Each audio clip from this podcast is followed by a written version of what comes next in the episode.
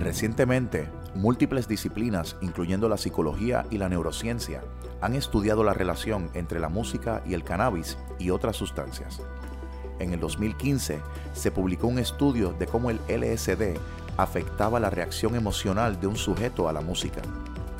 El doctor George Faulkner, profesor de música, salud y el cerebro en la Universidad Anglia Ruskin en Cambridge, dice que el cannabis funciona como un amplificador psicoacústico.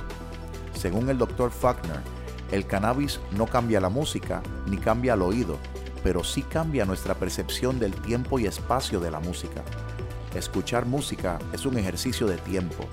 Al alterar con cannabis tu percepción del tiempo, es normal que percibas la música diferente. En el estudio que el Dr. Faulkner realizó con un electroencefalograma, una máquina que mide impulsos eléctricos en el cerebro. El doctor pudo observar cambios en el área occipital del cerebro, que está procesando lo visual, el área temporal, que está procesando lo auditivo, y la parietal. Estos cambios parecen ser beneficiosos para la experiencia del oyente.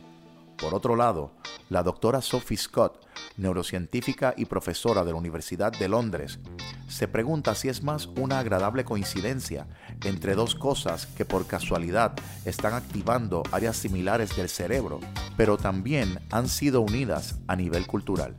Para la doctora Scott, la razón del junte del cannabis y la música parece ser más cultural que neural.